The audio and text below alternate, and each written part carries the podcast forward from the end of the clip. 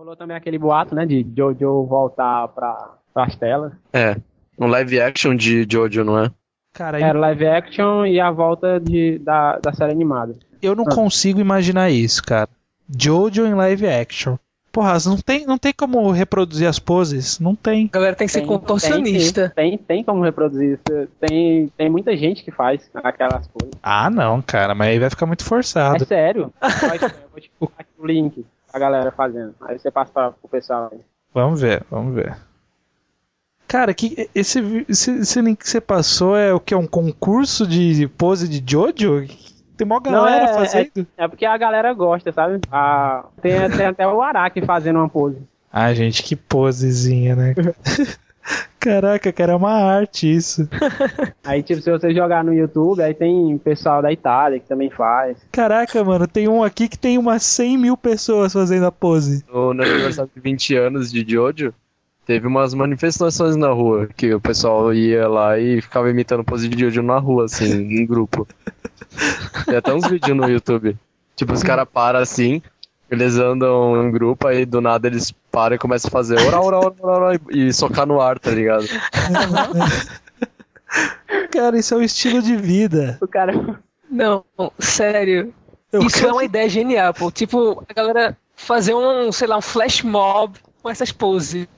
Porra, que foda, cara. Que, que eu, tava, eu tava precisando de um hobby mesmo.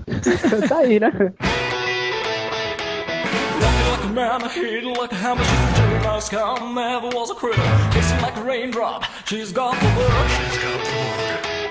Having in the back, cause heaven's got a number when she's spinning me around. The kissing is a color, loving is a wild dog. She's got the love. She's got the love. She's got the love. Bom dia, boa tarde, boa noite. Aqui quem fala é o Estranho e você não está maluco, você está ouvindo mais um podcast. Neste dia, a gente tem reunido um grupo de cinco pessoas, duas velhas e duas novas, não de idade, mas de participação, porque de idade todo mundo é novo. Mais mundo- ou menos. Tá na casa dos 20. É, a casa dos 20 é, é jovem ainda. Ah, então somos todos jovens. Pela voz vocês devem ter reconhecido o nosso querido Saka. Muito prazer, pra quem ainda não me conhece. Tudo bom aí, Saka? Tudo, tudo ótimo. Você foi beber essa noite? É, levemente. Eu não quero comentar muito sobre isso porque eu estou um pouco deprimido. Não, o Saka tá sofrendo de um mal que é a cerveja bem bebida e mal mijada, né? o organismo dele não absorveu ainda. Outra voz já conhecida no nosso querido Jalisno. Olá, sou eu. Tudo bom? É, né? Tudo na mesma. Inclusive minha voz. Por onde você anda?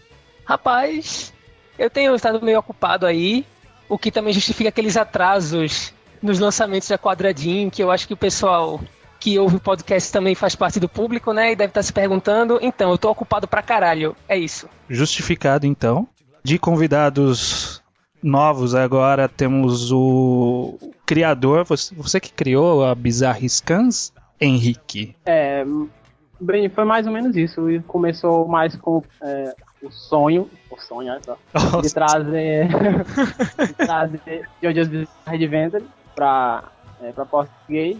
Chamei mais outros, outros loucos aí que quiseram entrar nessa empreitada. E juntos hoje vocês procuram o mangá perfeito. É.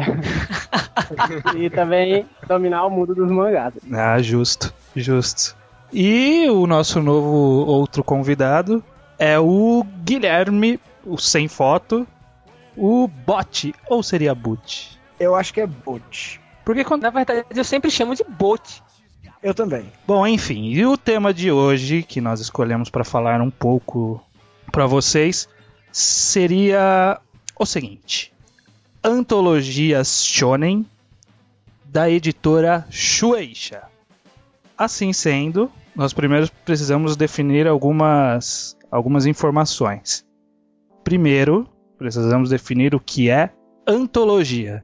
É, eu posso tentar falar. Fala aí. É, antologia no, no que diz respeito ao significado da palavra em si seria um conjunto de obras que são compiladas, reunidas dentro de um só, digamos, arquivo.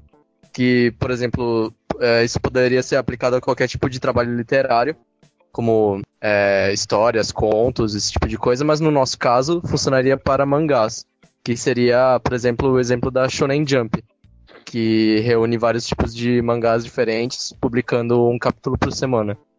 No caso da Shonen Jump é um por semana, mas cada um tem uma periodicidade diferente, né? Alguns podem ser Isso. mensal, Exatamente. bimestral, é, quinzenal, etc. Sabendo que é antologia, o que seria shonen? Bom, eu acho que, como todo mundo sabe, os japoneses são bem organizadinhos, né? Bem didáticos. Então, os mangás que são publicados lá costumam ser divididos em, em várias demografias, tanto pela idade quanto pelo sexo dos leitores. E Shonen é uma dessas demografias, que diria respeito aos leitores do sexo masculino e que são velhos demais para ler mangás infantis, mas jovens demais para ler mangás adultos, digamos assim. O que não impede, claro, que um adulto ou uma criança ou, ou uma menina, tanto faz, leia um mangá shonen. Porque isso é uma divisão mais simbólica mesmo. É bastante perceptível também que existem alguns tipos de história que elas acabam somente conseguindo se encaixar com o público shonen e assim como outros tipos de história só encaixam com outra demografia. Por exemplo, o shoujo. O tipo de romance que é descrito no shoujo, que é o, a demografia voltada para meninas adolescentes, ele é um tipo de romance que não funciona para um jovem homem adolescente. Com certeza. E eu acho que não é só o tema, não. Em parte a narrativa e o traço também é bem diferente. Também, também. E até como alguém falou lá no chat da comunidade, a diagramação, a maneira como, como a história é contada, a estrutura, sei lá, porque você pode ver que nos mangás shonen, mesmo nos romances, não tem tantos, tantas falas em pensamento, né? É uma coisa mais que acontece. Já no shoujo você se perde de tantos pensamentos que tem. Nossa, nem me fale, cara. E o pior é que atrás de todo, toda, todo balão de pensamento tem uma florzinha, um girassol, um Um matinho. brilhinho. Ou tem aquela luz, né? Sabe aquela luz que vem assim, abrindo? sabe? É, É a aquela luz mágica- feita com estilete em cima É a da mágica retícula. do, das, das retículas. Então, agora que já sabemos o que é antologia, e já sabemos o que é shonen, nós precisamos saber o, quem é a empresa Shueisha. A Shueisha, ela tinha sido criada pela Shogakukan, não foi isso? Sim, então, ela começou como um braço editorial da Shogakukan. Voltado para o público infantil mesmo, era para voltado para a criação de mangás. Até que ela se tornou independente o suficiente para conseguir se manter só. Agora é o que a gente conhece. É, então, hoje em dia a Shueisha, eu posso estar falando merda, mas eu tenho quase certeza que. Aliás, isso é para tudo que a gente vai falar aqui, né? Já vamos deixar avisado que informações sobre publicações japonesas elas são meio escassas na nossa língua de acesso. E como não temos nenhuma, ninguém aqui fluente em japonês, a gente pode estar falando merda. Mas é uma merda com convicção. Enfim, a Shueisha, ela hoje em dia ela é a maior editora do Japão, não é? Sim, Bom, Eu- eu li, eu acho que já faz mais de um ano, então talvez a informação esteja meio defasada, mas pelo que eu vi, apesar da Shueisha ser a maior no ramo dos mangás shonen, a Kodansha ainda é maior que ela no geral. Mas eu não tenho certeza, até porque já é difícil achar informações sobre isso, quanto mais confiáveis, né? Na dúvida, ela é uma das três maiores, aí a gente não erra. É, eu- É, exatamente. É verdade. tá aí, né? Colocação inteligente. Muito bom, muito bom. Mas uma coisa que aí agora encaixa com o nosso tema de hoje é que a, a história da Shueisha ela pode seguir um pouco a história das suas antologias shonen, principalmente, né? Embora tenha algum, algumas outras revistas importantes em sua história, a gente consegue traçar a evolução dela através das revistas shonen, das antologias shonen. Bom, vamos começar então falando um pouco sobre o começo da, da- da- das publicações da Shueisha. A sua primeira antologia de. A sua primeira antologia publicada ela é chamada Omoshiro Book. Anteriormente ela era uma linha editorial apenas, né, que servia para publicar compilações, volumes encadernados. E posteriormente acabou virando uma antologia, que foi a, a primeira antologia da, da, da Shueisha. E a partir dela que começou a crescer a empresa. No caso da Omoshiro Book, ela foi apenas um, uma passagem inicial para o crescimento da, da empresa. A partir da Omoshiro Book, surgiu um- uma versão feminina dela, que foi a Shoujo Book. Que original. Na verdade, essa, é. essa linha Book, ela era foi a predecessora da linha Jump, né? Que hoje em dia nós temos todas as vários títulos com dessa linha Jump. Antigamente era a linha Book. E beleza. Tendo a, a antologia Shoujo Book, que virou um sucesso, foi criada uma irmã da antologia Shoujo, que é, foi a antolo- antologia Shonen. É engraçado fazer essa comparação de irmã do shoujo ser o shonen, né? É, o, seria o contrário, na verdade, né? De importante que a Omoshiro Book nos deixou de, de, de legado foi o fato de ter originado a Shonen Book, né? E de título relevante, vocês conseguiram levar, levantar algum interessante aí? Na verdade, o mais relevante seria as obras que o Osamu é, Tezuka, que é famoso pela série Astro Boy, Blackjack, entre outras. Famoso por ser ele- o deus do mangá, né? O lendário deus do mangá. Deus não, na, na, verdade, o deus do mangá é o Kurumada. Ele seria um semideus no máximo.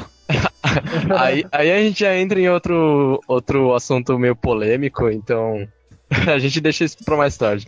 Mas enfim, é, o Osamu Tezuka, por curiosidade, assim, da maioria, na verdade, até de mim, descobri que ele publica desde a Omoshiro Book, ou seja, ele publica mangás desde que o mangá começou a ser serializado em antologias no Japão. Pois é, cara. Ele foi e, e o Osamu Tezuka ele era um, um robô, cara, porque não pode ser. Ele, ele tem muito trabalho, cara.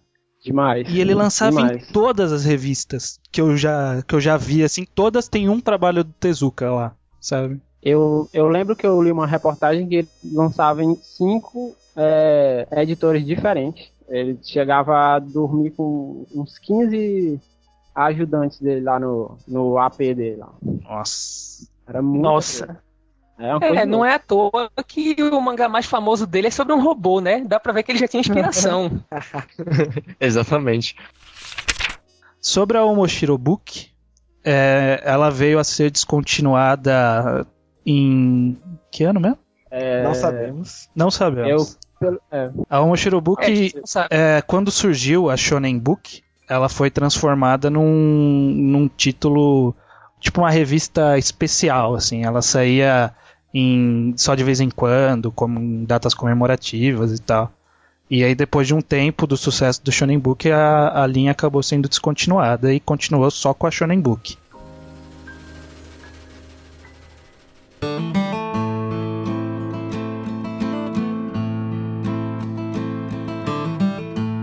Partindo então da Omoshiro Book, o- a próxima antologia que trataremos é justamente a que matou a Omoshiro Book, que foi a Shonen Book. Maldita! É, a Shonen Book ela foi em linha temporal a predecessora da linha Jump que nós conhecemos. O que, que vocês têm pra dizer aí sobre a Shonen Book? É, Ela um detalhe interessante. no caso do Tezuka. É, não só mais mangás do Tezuka, como é, ela publicou o mangá do Speed Racer. Isso é algo relevante. Foi Isso é bem relevante, É. na verdade. E tem outra coisa que ela publicou também, Harenti Gakuen, que foi praticamente o primeiro mangá de putaria shonen que foi publicado, né? É. Quer dizer, é o precursor dessas desses to love que a gente tem por aí hoje em dia. E Eu não sei disso, se é bom ou ruim, mas e foi também o primeiro grande mangá da Shonen Jump, quando trocou de revista. É, o, pois é. o Harenti Gakuen foi transferida para Shonen Jump quando essa foi criada. Ah, a Shonen Book ela sofreu do mesmo mal que, o, que a sua predecessora. No meio de sua publicação foi criada a revista Shonen Jump, originalmente como uma publicação não semi-semanal, saía de vez em quando. E quando a revista da Shonen Jump virou semanal, a Shonen Book foi descontinuada. Maldita!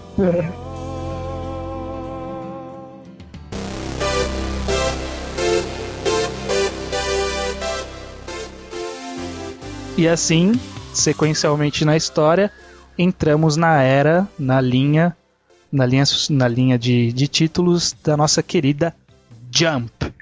Bom, a Shonen Jump a gente não precisa nem falar, né? Nada assim é, o público que assiste esse podcast basicamente já sabe mais ou menos o que é a Shonen Jump, porque ela publica todos os mangás mais famosos da linha Shonen hoje em dia. Inclusive é, aqueles mangás que a gente é, resolveu não falar mal hoje. Tipo? Sério que a gente resolveu isso? A gente resolveu, resolveu. Ah, não é justo. Mas tem alguns fatos relevantes para se falar sobre a Shonen Jump também, que, que é importante da história. Por exemplo, a Shonen Jump, dos, das três grandes antologias que nós temos hoje no Japão, três grandes antologias Shonen, que é a Shonen Jump, da Shueisha, a Shonen Magazine da, da Kodansha e a Shonen Sunday da, da Shogakukan. A Jump foi a que começou por último. Ela veio, ela veio com uma defasagem aí de uns, de uns 20 anos, mais ou menos, não foi? É, foi, mais Foi, ou menos inclusive isso. as outras duas começaram ao mesmo tempo, né? É um detalhe interessante até. É mesmo, elas começaram muito próximas uma da outra. Caramba. Pois é. E olha só onde ela tá agora, né? Pois é, então, ela foi crescendo em popularidade devagarzinho, devagarzinho, devagarzinho, até chegar lá no, nos anos 80 e o sucesso estrondoso do título Dragon Ball, né? metade dos anos 80 pra frente foi quando as vendas começaram a crescer vertiginosamente, sustentada também por outras séries. É, não tão sustentada assim, mas é, por exemplo, quando o Dragon Ball terminou, Slandunk ainda tava Publicado. sustentando um pouco das vendas e tudo mais, e você vê que ela apresentou um grande pico de vendas até 1995, no caso. Que foi o depois já do término de, da, do Dragon Ball, né? Sim, Inclusive foi a época chamada de Dark Ages, né, da, da Shonen Jump. Que ela, sim, é exatamente depois. que é logo depois do Dragon Ball que que cara, cara. é, é o é o eu acho que é o- deve ser o grande medo dela depois que One Piece terminar, né, cara? Voltar pro mesmo limbo onde ela estava antes. Não, eu acho que vai ser pior, viu? Olha, cara, Não, porque na verdade One Piece começou dois anos depois do final de Dragon Ball. Então é, é relativamente pouco tempo.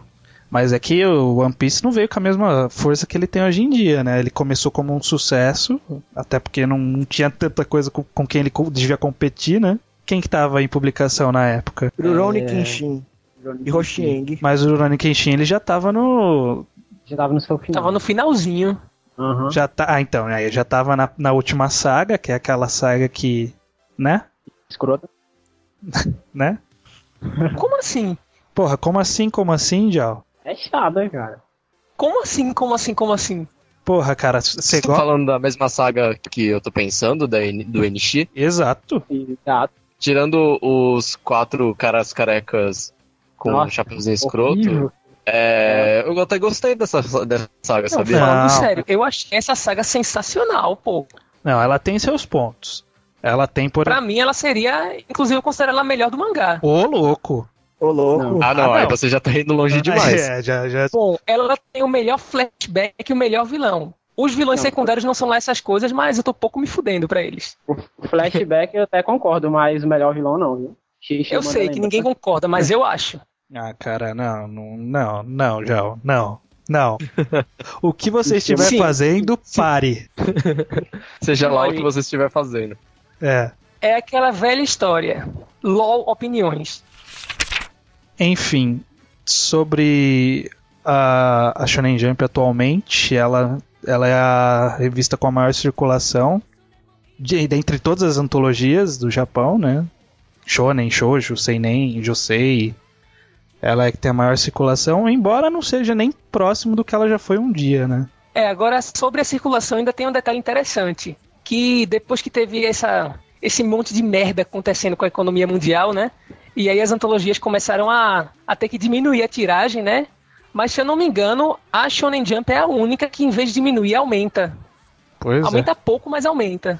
É, isso é. Acho que a gente pode falar um pouco também sobre o formato da Shonen Jump, né?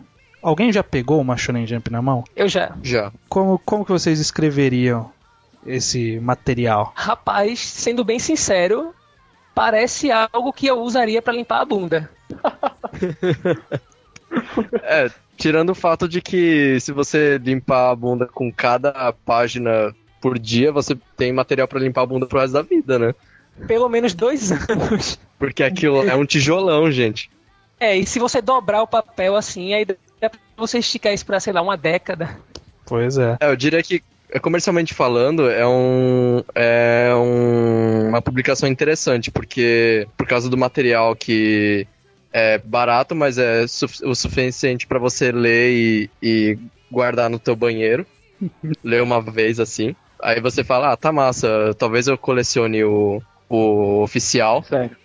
E ele tem uma tiragem com uma, digamos, uma resolução boa bastante também para você é, captar alguns detalhes. Além de ter, por exemplo, é, um formato bom para você po- poder publicar coisas mais comerciais, por exemplo, produtos que ah, estejam patro- patrocinando a revista. Ah, então, tem propaganda na Shonen Jump, né? É exatamente. Tem muita a- propaganda. a Jump é bem comercial, assim, é, a Weekly Shonen Jump. É muito comercial. Na verdade, ela. Você comentou isso daí de vou ler e se eu gostar eu vou colecionar. Esse é justamente o propósito de todas as antologias, né? É um- uma vitrine pro cara ver o que, que ele acha legal e depois, quando sair o volume encadernado, ele vai lá e compra. Sim. O que mais? Tem mais algum detalhe curioso pra acrescentar sobre a, a revista Shonen Jump? A Weekly Shonen Jump? É, eu não tenho mais nada pra falar, assim, de, de relevante ou que seja novo pras pessoas. A Shonen Jump em si ela é bastante bastante famosa por si só, né? Nem precisa de muita informação sobre ela. Enfim, dessa linha editorial Jump surgiram vários outros títulos híbridos da Weekly Shonen Jump.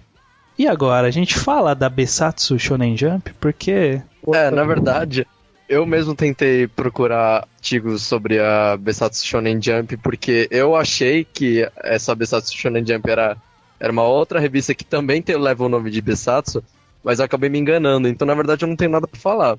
Somos dois, eu não achei nada também. É, então, ela foi um spin-off da Weekly Shonen Jump que saiu em 69, durou aí alguns anos, até 74, e não, não se acha informação por nada na internet sobre essa revista. Então acho que a gente pula ela, né? Mas uma coisa, uma informação que eu encontrei é que quando ela terminou, ela originou doi- duas antologias novas. A primeira delas foi a revista conhecida como Akamaru Jump. Que é famosa pra quem lê Bakuman, né?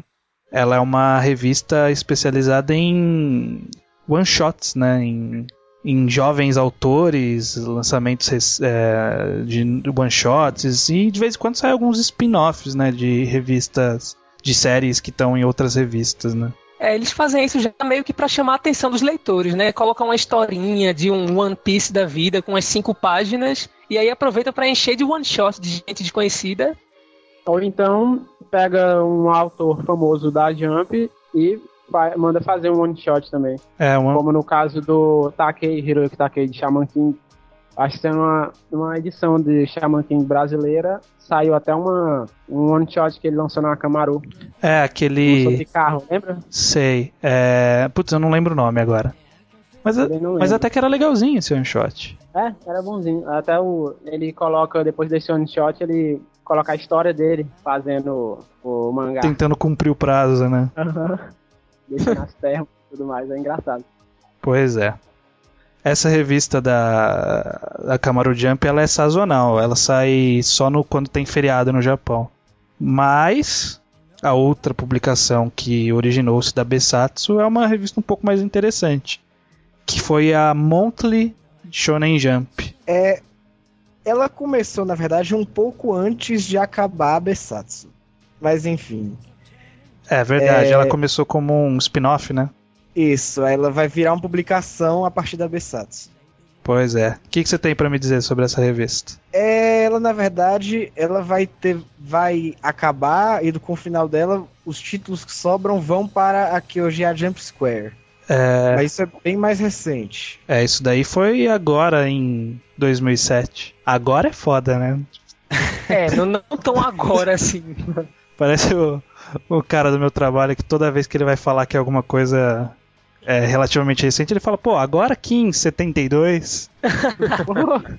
É porque a gente começou o podcast em 49, então 2007 é realmente agora. É, que eu- essa época eu já estava acompanhando mangás pela internet. Não, mas nessa época eu ainda tinha internet de escada. Então, Mas ainda você não tem. né? parece que foi ontem. Pois é. A Monthly Jump, como o nome já diz, ela é, era, era mensal e ela, ela usufruiu de um, de um certo sucesso, né? Ela teve uns títulos bastante relevantes, não é? É, não só relevantes, como alguns interessantes também. É, em relevância, você pode falar, por exemplo, sobre é, Cyborg 009, que é, digamos, famosinho, né? Entre al- alguns é, leitores mais. Que, que, que- é, que, mais cults, que gostam mais dos. Sabe uma informação relevante aqui? Cyborg 009, ele, é, ele foi feito originalmente pelo cara que criou as franquias Kamen Rider e as franquias Super Sentai, sabia dessa? Franquia É que Sentai. é o. Ishinomori, né? É, Exatamente. Shotaro Ishinomori. Exatamente. Ele inclusive tinha alguns títulos publicados lá na Moshiro Books, né? Ele tinha alguns títulos lá e ele, ele deve ter lançado alguns outros mangás, é que eu não consegui achar muitas informações. Mas o Cyborg 009 é o título mais famoso dele. Sim, ele lançou ba- é, bastante coisa, Ele na verdade. Mudou, ele mudou de revista pra caramba. Cara, a- a- é, então, a- Inclusive, uma revista Shoujo foi publicado, Cyborg 009. pois é, cara. Nossa, Caralho.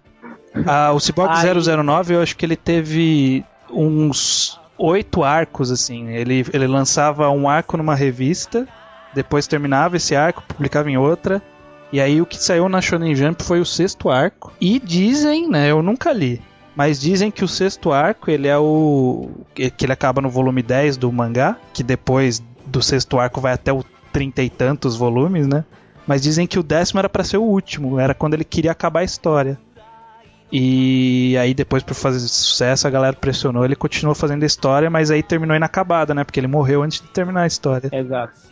Mas, Não, mas peraí. ele tinha deixa eu ver se eu entendi. O cara Não, ele tinha fez um mangá, ele planejou o mangá pra ter 10 volumes, só que não deixaram ele acabar e ele fez até os 30 e tantos. É, então não é que não deixaram ele acabar, é que ele Fez sucesso. fez sucesso, aí, aí o dinheiro entra, sabe como que é, né, cara? Nossa, Mas é curioso, porque aí no, no caso, no que foi publicado na Monthly Jump, era pra ser o final do mangá. Inclusive, eu acho que, se se eu não me engano, quando foi publicado nos Estados Unidos, o Cyborg 009, ele foi publicado até o volume 10. Pode ter sido só cancelado também. É, ou, ou isso, né? Dizem, é, dizem também que aquela última animação dele tem o final da história, porque o, antes dele morrer ele já tinha preparado todo um script e tudo mais. Aí eles usaram o script da. da o, o script é, na animação. Usaram o script na animação. Hum. Ah, e ele também ele fez mais mangás que o Osamu Tezuka. O quê? O. impossível. Não pode. Sério, ele tá no, até no Guinness.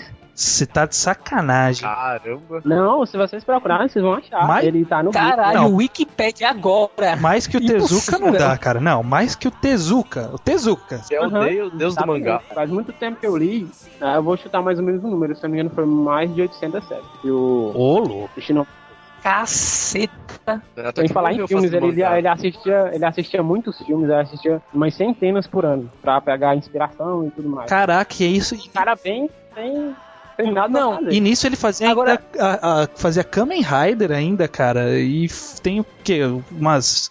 Uns 20 Kamen Riders sobre o nome dele, não é? Acho que um pouco menos. Eu da- acho não, que tem é- menos, é- acho que são mais ou menos 10, 12 Kamen Riders. Ele fez até o Hibik, não foi? Que foi em. Não, na verdade, ele fez até o, o Jay, ou foi o Zou, eu não lembro qual, foi, qual desses veio primeiro. Aliás, o Shin, quer dizer.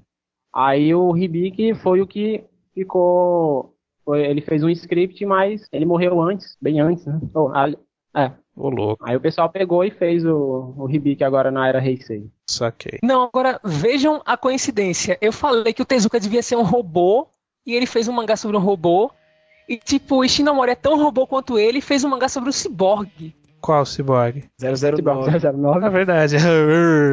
E o- Bom, pois bem, vamos voltar a. Depois desse parênteses gigante, né, que a gente abriu. Vamos voltar a Monthly Jump. O que, que mais teve de relevante na Monthly Jump? Teve algumas obras relativas a alguns mangakas famosos. Por exemplo, Toriyama o, foi responsável por é, publicar Nekomajin Z, que seria um. Ah, eu diria uma paródia, né, de Dragon Ball, mas não sei se nem se dá pra chamar disso, né, porque é quase igual, só que na verdade tem um gato no lugar do, É. do protagonista. Isso saiu no Brasil, inclusive, não sei eu.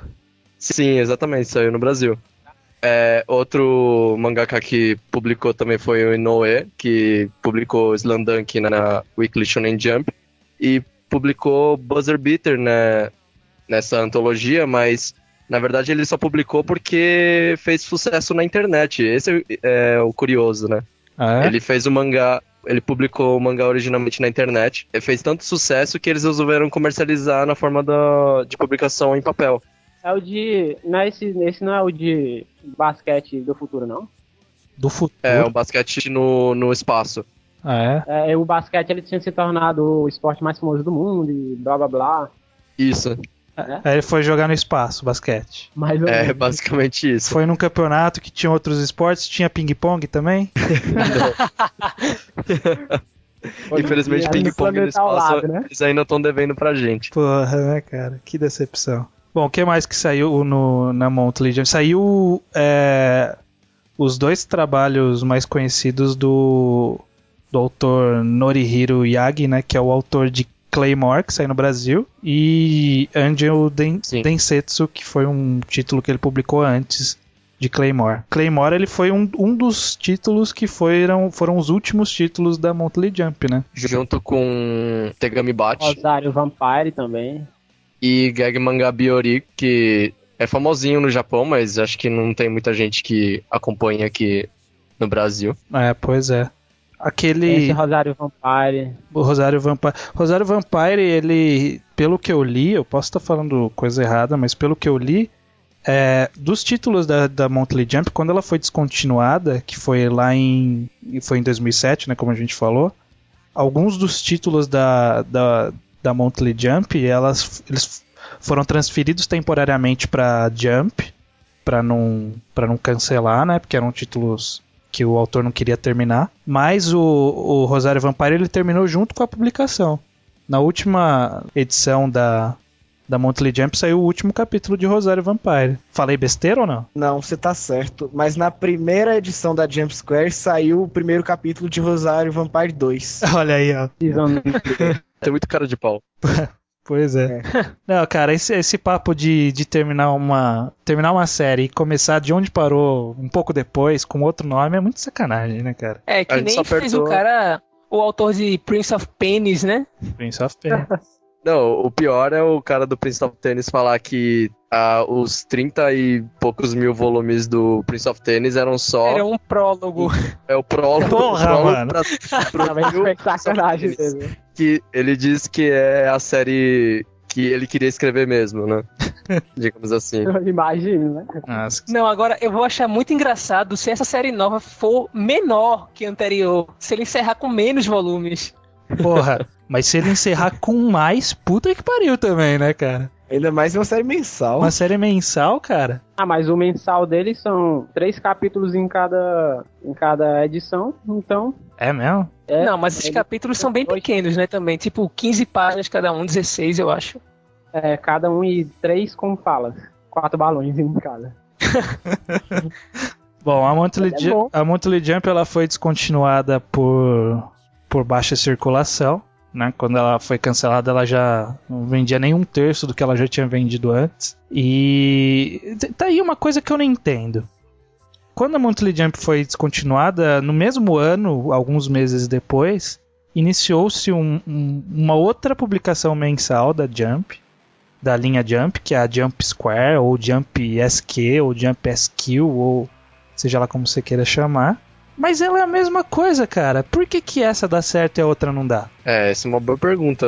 É, pergunta pros japoneses, né? Porque Ah, é sempre a, a variável, né? No, Não, No caso na do- verdade, eu tenho muita coisa pra perguntar pros japoneses que não faz o menor sentido. What the fuck, Japan?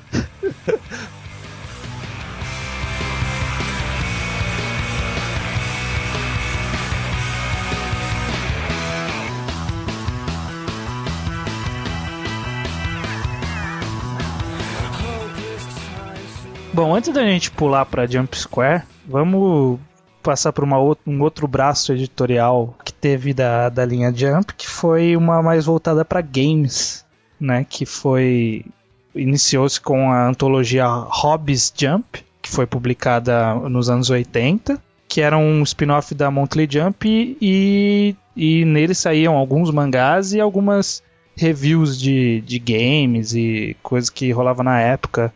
É, tem alguma coisa de relevante nessa Hobbies Jump? Eu acho que mais, mais por ela ser o, o que, digamos, o que originou a próxima antologia, né? A V-Jump. Exato. O que, que é a V-Jump?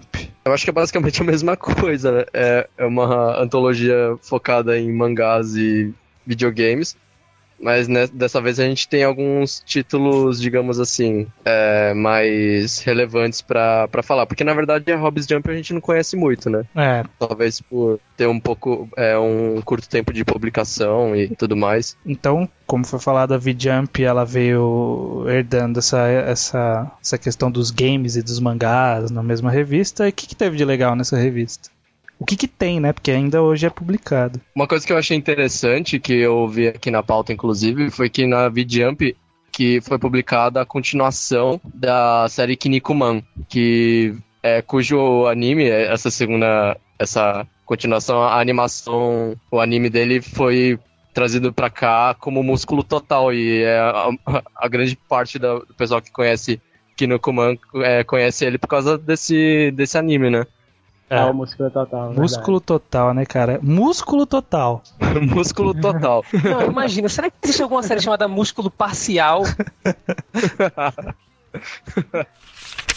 Na V-Jump também saíram muitos dos, não sei quantos, já tiveram spin-offs da série Yu-Gi-Oh! Olha, cara, eu vou te falar a verdade. Esses dias eu, como colecionador de, mangá que eu sou, eu nunca fecho uma porta de uma nova coleção. Por medo de que se encerrasse, as, que, que se tornasse raro comprar o primeiro volume de Yu-Gi-Oh! Eu comprei, né, o brasileiro. E que bosta de mangá, hein? Puta que pariu. Eu não acho tão ruim, não. Ah, não, Eu cara, ele é ruim. péssimo. Não, cara, não é. Eu, tipo, no. Eu dou um 7 pra ele. Ô, louco. Eu até gostava do primeiro Yu-Gi-Oh!, mas quando eles come- começaram a colocar motos no meio, Motos? Mas e- Ó, É. Motos não é o Yu-Gi-Oh! original. eu acho que é o Tem- Fica 5 ruim é. já no Yu-Gi-Oh! original. D, né? Sei tem lá. uma edição de Yu-Gi-Oh!, acho que é essa 5D, Yu-Gi-Oh! É. 5D, que as pessoal é- batalhas de, de cards são. é, é, eles jogam cards enquanto estão andando de moto. Olha aí, que Ou aventura. seja, se você não tem moto, você não joga Yu-Gi-Oh! Exatamente. Se essa moda pega no Como é que Brasil, o cara, cara. tá com uma moto, velho, e vai jogar cartas? Vai se fuder. Mas, Não, cara, mas imagina, se você tirar a moto do, do negócio, não vai mudar em nada, né? O cara vai continuar jogando com aquele baralho dele ué, e não. pronto. Não, mas eu tô tentando imaginar esse jogo. Tipo, agora eu coloco, sei lá, a quinta marcha virada pra baixo. E agora eu coloco a carta lombada. É uma armadilha. Quebra-mola. Uma armadilha, né? E você perde quando o seu semáforo chega no vermelho. Sei lá. Ou então quando a gasolina acaba. Verdade, gasolina. Você não perde pontos de vida, ganha multa. Mas, cara, eu acho que Yu-Gi-Oh! foi a que teve um, um mangá que eu conheço que teve a evolução mais bizonha da história das evoluções, né, cara? Porque o que eu falei que o primeiro volume é uma merda, porque o primeiro volume, primeiro que o Yugi é um bosta, né? Isso, tu- todo mundo que conhece Yu-Gi-Oh! sabe que o Yugi é um bosta. E, cara, é- o começo do mangá não, não faz sentido nenhum. Se eu- de repente surge um vilão. Aí o cara fala, ah, vou sequestrar essa lanchonete aqui. E o Yugi tá lá dentro.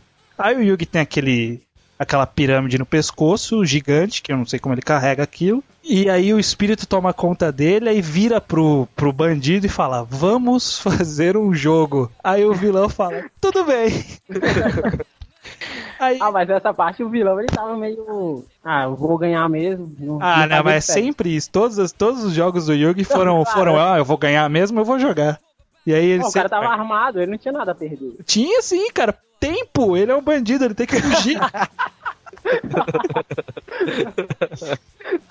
É, vamos voltar pra, pra V-Jump. Na V-Jump também saíram todos os, os spin-offs de outro desenho famosinho aqui do Brasil, que foi Digimon. Inclusive, um dos títulos era ou ainda é publicado pela Quadradinho? Bom, ainda é. Na teoria, pelo menos, ainda é, mas tá em coma, né?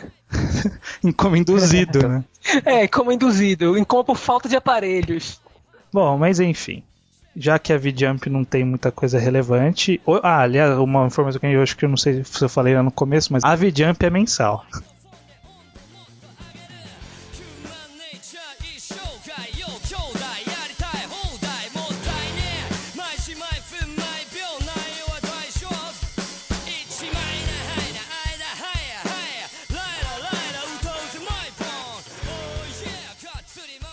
Agora a gente vai pra, pra uma, uma. É, exatamente. O, a próxima, o próximo título relevante da, da linha Jump que ainda está em publicação, que está bem próximo da nossa realidade, porque hoje em dia a gente conhece muita coisa que passou por ela, embora tenha um curto tempo de vida, né? Que é a Jump Square, que é a, a- a atual rev- antologia mensal shonen da, da Shueisha. Jump Square basicamente é, é uma casa da mãe Joana, né? É uma revista bem mais aberta a mangás mais experimentais. Até porque, ao contrário da Jump semanal, ela não tem aquela pressão toda de cancelamentos a cada dois, três meses. E por isso o pessoal tem mais liberdade. É, isso é, cara. A Jump Square tem muita coisa diferenciada. Eu tenho uma curiosidade aqui que eu vi. Vocês sabem por que, que chama Square? Porque o formato da revista é quadrado. Olha aí, não é. Mas eles deram várias. várias tem, tem vários significados. É tipo um, um nome metalinguístico. Primeiro, Square, de praça, né? De onde as pessoas. A ideia deles é que é onde as pessoas se reúnem para ler e os artistas desenham e fazem as histórias. Esse é o primeiro, o primeiro significado. O segundo significado é Square ao quadrado, né? Jump com um 2 em cima, mas jump ao quadrado. jump- Ah, Hã? Hã? Jump ao quadrado, sacou? Sacou? pois é, né? E o outro que é o SQ, que é de Supreme Quality. Oh, isso não. Nossa, hein? essa foi muito forçada. Mas é porque faz parte do é. slogan deles lá. Fala que fazem mangás de suprema qualidade. Eu ia achar mais foda se a revista fosse quadrada. Cara, ia ser muito curioso, né? Pois é. Ia ser muito mais legal do que essas coisas metalinguísticas. Na Jump, na Jump Square, quando ela foi, quando ela iniciou, que foi em novembro de 2007, na verdade a Izui era a, a- a de dezembro, né? Porque eu não sei porque que os japoneses fazem isso. Mas quando eles lançam falando que é a- a edição de dezembro, eles estão lançando em novembro. E quando é a de janeiro, eles estão lançando em dezembro. Por que, que eles fazem isso? Bom, essa é um, mais uma das muitas coisas que eu gostaria de perguntar aos japoneses. É, tá aí, né? Pois é, mais um dos mistérios do Japão. Mas então, quando ela iniciou, os títulos da, da Monthly Jump que foram serializados, foram transferidos, né, para para Shonen Jump semanal, quando a revista acabou, que foram Claymore, o Gage Manga Biori e o Tegami Bashi, né, que é o Letter B. Elas voltaram para edição inicial da revista, que contou também com outra, outros títulos interessantes. Entre eles, como já foi citado pelo Henrique lá no começo, que foi o Rosário Vampire da segunda temporada, né? que mais? Embalming, né? Teve. Ah, é uma serialização dele, do Watsuki, né? É, a nova série do Atsuki. Alguém leu o Embalming? Eu li o primeiro capítulo. Também, cheguei a ler o primeiro capítulo. Eu li, eu li o que lançou e é, é um pouco decepcionante. Por quê? É, saber que o cara, um cara que fez, por exemplo, Rurouni, é, Rurouni Kenshin, Samurai X, né?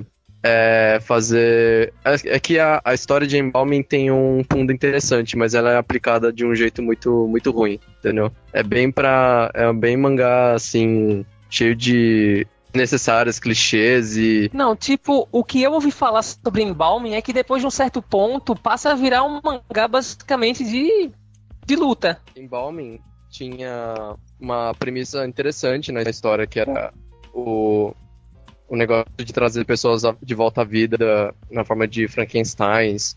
É, ap- aplicar um pouco dessa história de um jeito mais profundo, mas é, não aquela coisa do, do- monstro retardado e do criador que não tem motivo nenhum pra fazer um negócio desse. É uma, é uma coisa mais. para aquelas histórias mais psicológicas dos mangás, né? Mas é, conforme você vai é, lendo, você vai percebendo que ele, o Atsuki, ele se rende à vontade dos fãs e de tipo, ah, deixa de bichice, bota logo umas lutas mais da horas e mulheres peitudas, sabe? Aí você vê, por exemplo, a personagem mulher, a única personagem mulher que eu vi, pelo menos, é aparecendo de cinta liga toda hora. Esse tipo de coisa, Ah, sabe? cara, isso eu acho o cúmulo da escrotidão. Bom, enfim. O que, que teve de relevante nesses poucos anos de vida da Jump Square? Foram várias séries, na verdade, que saem da Weekly Shonen Jump. Aí tem New Prince of Tennis, tem o To Love Ru, também tá tendo uma continuação. E de Greyman, Greyman. que não foi nenhuma continuação, foi direto pra lá. É. De Greyman, porque pelo que a gente já falou no passado, é por causa da, da autora que é. Que é o catiço, né, cara? Ela tem tudo, Ou não tem nada, né? ou não tem nada. Não, é, realmente.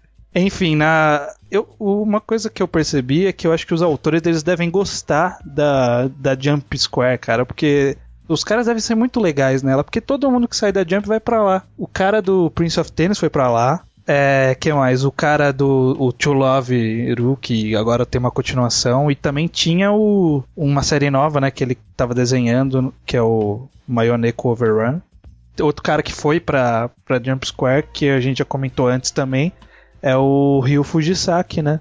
O, O sagrado. o Sagrado, porque ele tem uma. Cá entre nós, não, não é porque eu sou fanboy, mas ele tem uma das, Aham. Das mangagrafias mais completas pra mim. E aí na Jump Square ele lançou Chique.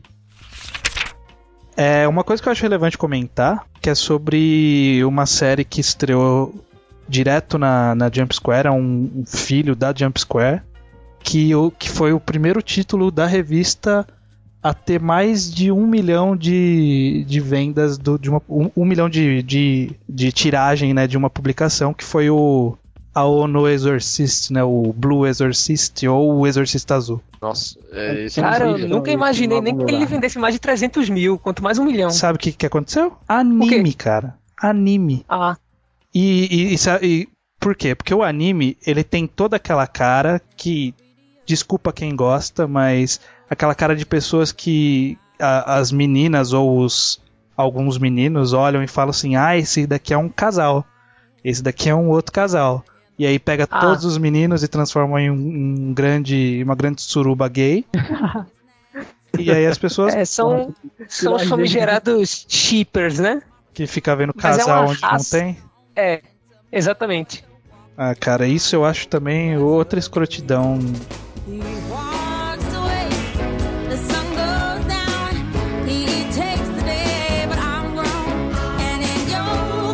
Agora eu acho que a gente pode levantar uma, uma informação muito. Uma, uma discussão curiosa. Embora a Jump Square e a Weekly Shonen Jump ambas sejam voltadas para o público shonen, né, dos meninos adolescentes, é sensível a diferença eh, entre o, o tipo de abordagem entre os- as séries que saem em cada uma dessas revistas.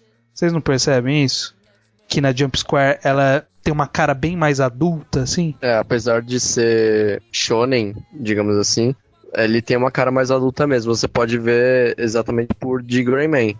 Quem acompanha de Greyman desde muito tempo atrás percebe isso assim muito facilmente, porque antes de Greyman ele tinha um ar meio pesado assim, mas é, você, sei lá, você se tinha algum tipo de massacre, alguma cena mais sanguinolenta, você é, só via o sangue espirrando, você não via ninguém sendo atingido diretamente, no máximo. Do máximo, teve uma cena que enfincaram estacas no braço do, do protagonista. Mas depois que ele migrou pra Jump Square, cada capítulo assim que tem luta, você via alguma cena de gore assim quase explícita, só faltava tripas e coisas voando assim. Dentro, claro, dentro do limite do shonen, né? É, na- nada demais. Sabe qual é uma essa abordagem mais adulta? O próprio To Love. Porque esse capítulo que eu vi, ele. Cara, eu contei pelo menos uns 20 mamilos. Só nas primeiras páginas. A mamilo é uma coisa. Olha, por mais que isso pode parecer trocadilho escroto, mas mamilos são muito polêmicos mesmo, cara. Pois é. Porque é, é, era muito tabu lá no, no Japão sair mamilos em, em antologias shonen. E na Shonen Jump hoje em dia, embora no passado já tenha acontecido um O Snip Lipple, né? Não Hoje. seria Sleep Nipple, não? Então, o que, que eu falei? Snip Nipple. E como é? Sleep Nipple. e como eu disse. Ah, chega. É, embora tivesse isso antigamente na, na Jump semanal, na, na Jump Square, olha aí, cara, na, numa das primeiras edições, os caras já tá com uma mamilo na tua cara. E não é só um não, viu? São 200. Sei lá, eu nunca vi uma concentração tão grande de mamilos por página. O negócio tá pesado mesmo. Pois é, cara. Outra série, assim, que não se parece muito com o Shonen, né? Don't Tem Prism Solar Cars. Também, O- mas, É sim. mas é por um. Por uma, aí já não é mais por nem por violência nem por nudez, é mais por conteúdo, né? Por história, pois é. Sim, história tem- é... Não tem nem cara de Shonen, né? Esse Don't Tem Prism Solar Car me parece mais uma série da Shonen Magazine. Pois é, cara. Parece ser bem. É, até uma, uma boa diferença que tem na Shonen da semanal pra Jump Square é que parece que os caras não têm medo de criar. Que é uma coisa que não tem na, na Jump semanal por causa da, da política de cancelamento, né? Os caras têm medo de sair muito do, da, da linha normal e não pegar o público e ser cancelado e acabou com a minha história, sabe? exemplo que alguma ela as séries dentro da própria revista da própria antologia elas circulam em periodicidade. Por exemplo é, último é, no caso que é um- uma das séries que eu leio na Jump Square ela ela entrou em hiato há algum tempo atrás para dar lugar a outra série. Mas não é que ela foi cancelada. Por exemplo algumas séries elas elas param por um tempo para dar é, espaço para outra revista entrar ela entra no lugar dessa série que entrou em hiatos para ser publicada por um determinado período, para depois ela entrar em hiatos e voltar a outra série. Então é uma espécie de circulação de séries para não ter cancelamento, mas também ter coisa fresca sempre. E aí, no gancho do que o Bot falou, sabe onde isso é bastante comum? Na própria Magazine, na Shonen Magazine. Shonen Magazine Sim. eles têm mais títulos do que cabe na revista, cara. Toda semana tem três ou quatro títulos que estão em ato. E aí fica alternando, né? Não sei se dá pra encaixar aqui, mas eu achei levemente relevante porque tem muita gente que gosta.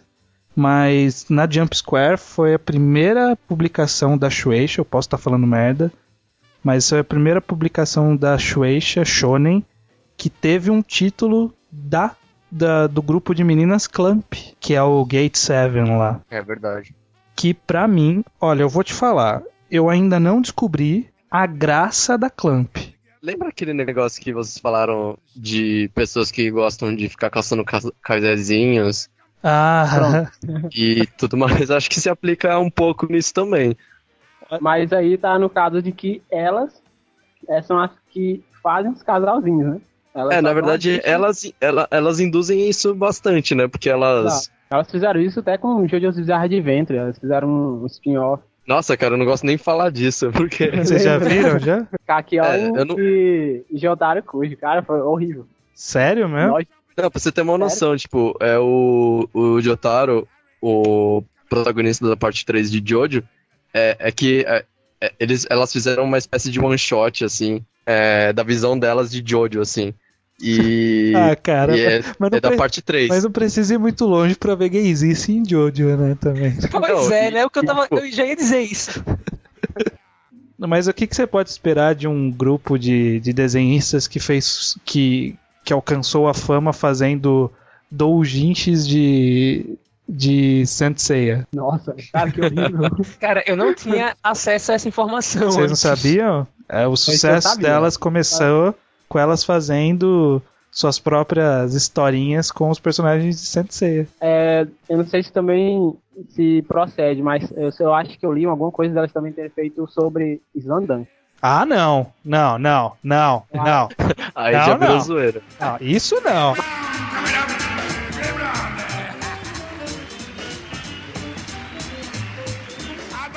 Vamos pular para as últimas antologias que não são muito relevantes, porque elas são muito recentes, mas só para ter que citar porque faz parte, né? O primeiro é um spin-off da própria Jump Square, que nós estamos falando agora, que é a Jump Square 19. Tem algum tipo de Simbologia? metalinguagem nesse 19 também?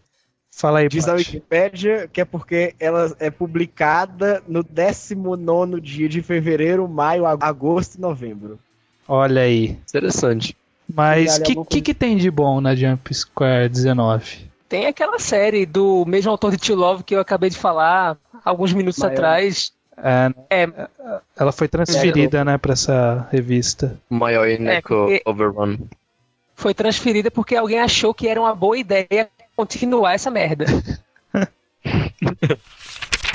Outra, outra publicação que teve, que também é. Por enquanto só teve um volume, se eu não estou enganado.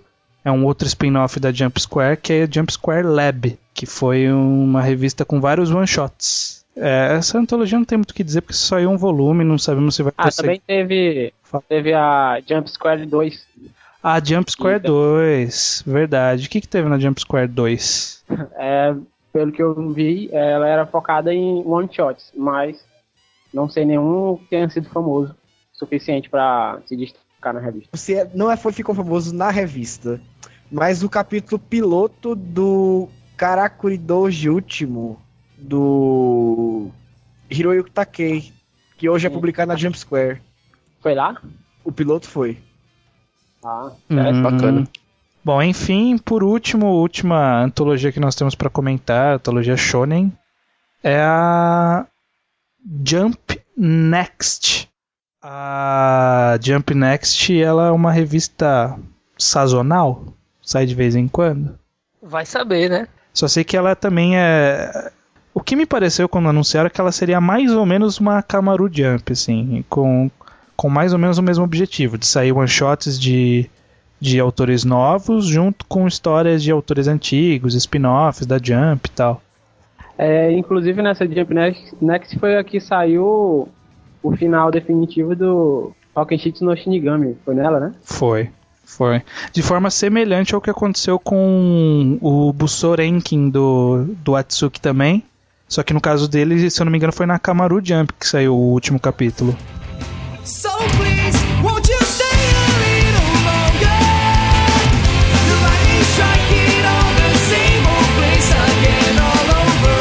Bom, já que atravessamos toda a história, mais ou menos, né, das antologias shonen da editora Shueisha, não temos muito mais o que falar agora. Bom, assim sendo, considerações finais.